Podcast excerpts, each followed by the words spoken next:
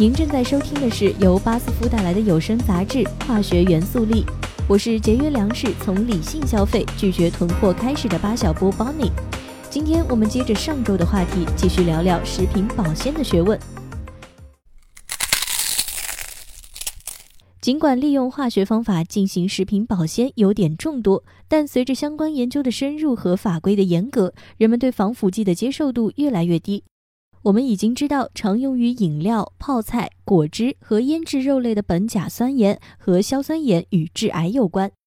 此外，防腐剂和多动症、过敏、超敏、哮喘以及食物不耐受之间也存在关联。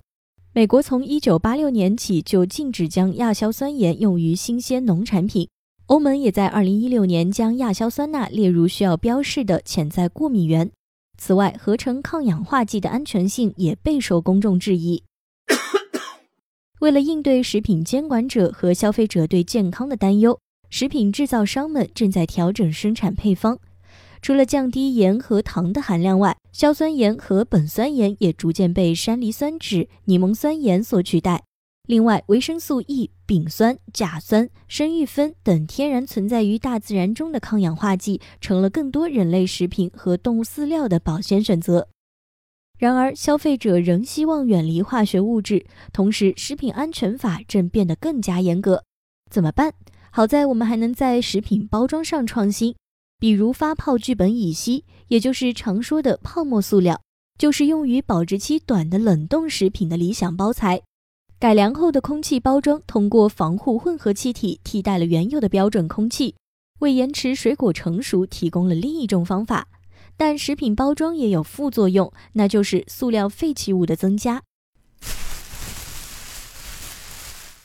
解铃还需系铃人，包装材料供应商正在努力开发对环境影响更小的包装形式，比如巴斯夫可提供具有生物质平衡属性的聚苯乙烯树脂。它由有机废物的沼气制成，而非原始化石燃料，能大幅度减少产品碳足迹，以满足全球食品行业的可持续发展。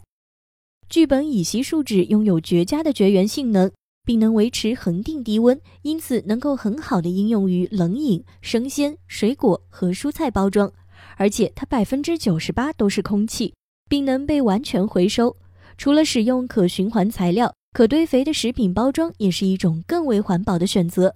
一系列基于巴斯夫生物基聚合物开发的食品包装材料，就因其可堆肥、可生物降解的特性，受到业内人士的欢迎。用这种材料制成的泡沫包装、购物袋、垃圾袋、一次性杯盘、保鲜膜等，能够在市政堆肥设施中自然分解，对环境非常友好。